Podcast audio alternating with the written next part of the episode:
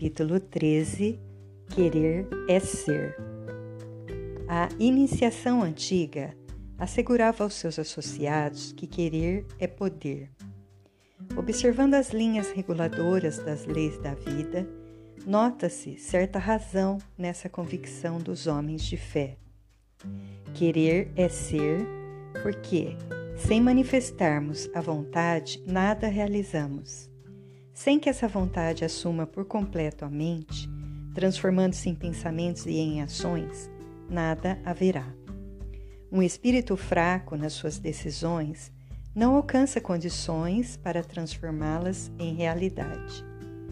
Uma alma indecisa verificará muito mais dureza nas barreiras surgidas em sua frente, e um ser pensante não resolverá seus mais fáceis problemas se cruzar os braços sem atacá-los.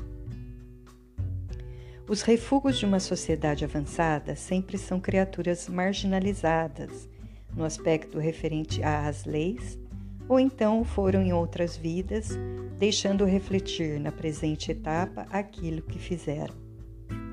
A partir do momento em que o indivíduo dá início ao exercício da vontade, se dispõe a modificar antigos hábitos arraigados vícios que a ignorância fê-lo adquirir. Mas logo que começa a nascer para outra dimensão da vida, constata que a verdade o acoberta para a libertação. Certamente que querer é ser. Todavia, em se tratando da eternidade da alma, é lógico que para querer ser escalando as alturas que se deseja, é preciso tempo.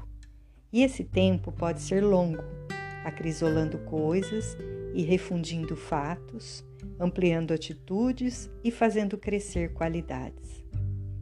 O candidato é como um piloto de avião nas suas primeiras viagens na atmosfera da Terra. Luta horrivelmente com todo o, pro o problema de natureza íntima e externa, mas sente as mais lídimas sensações com que antes nunca sonhara Porém, em comparação aos velhos astronautas, está dando os primeiros passos na escalada do progresso, pois o aspirante a experiências internas deve alimentar na mente o poder da vontade, querendo constantemente ser sempre mais do que é, sem a vaidade, o orgulho e o egoísmo adentrem seu coração e queiram participar das grandes aventuras que constituem a conquista de si mesmo. É preciso que, em primeiro lugar, aprendamos a saber querer as coisas para podermos ser almas de alta linhagem espiritual no convívio com os nossos semelhantes e daí podermos ajudar com eficiência os nossos irmãos que se debatem nas entranhas da própria sombra. A iniciação moderna é cópia viva da iniciação antiga, desde quando os paralelos do tempo nos mostram as diferentes escalas de uma para com a outra. No passado, éramos fechados a mil chaves para confabulações secretas no tocante à lei, à vida, ao fenômeno da morte, ao magnetismo, sua aplicação, às curas, à consciência e à subconsciência. Hoje, o tempo foi individualizado e formou-se uma síntese mais estupenda do universo, o coração. O estudante, por mais que queira sair para fora, não consegue, pois seu aprendizado é interno, suas experiências são individuais. Depois de tudo começado, do campo feito, do plantio formado, da lavoura tratada e dos frutos começando a surgir, é que o homem renovado começa a fazer experiências além do seu âmbito com os seus semelhantes. Eis a diferença de dois pontos marcantes na evolução dos homens. Foi o Cristo que deu o grito de libertação de todas as escolas, fazendo do ser humano o verdadeiro templo, onde Deus faz refletir a alma divina.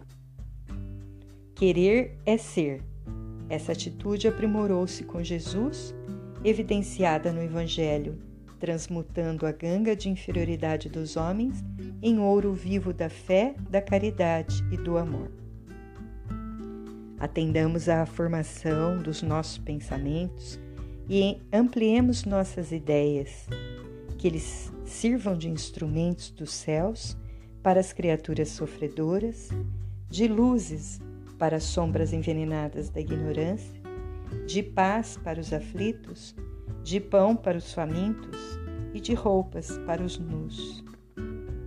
Não existe outra forma de adquirirmos paz de consciência a não ser nos roteiros do bem comum, não tendo igualmente outro tesouro a não ser a felicidade harmoniosa que nos deixa o tilintar dos pensamentos nobres e o cantar das ideias cristãs, que a inteligência usa e o coração expande em profusão de cores com notícias de que foi conhecida a verdade. Foi o Cristo que deu o grito de libertação de todas as escolas, fazendo do ser humano o verdadeiro templo onde Deus faz refletir a alma divina.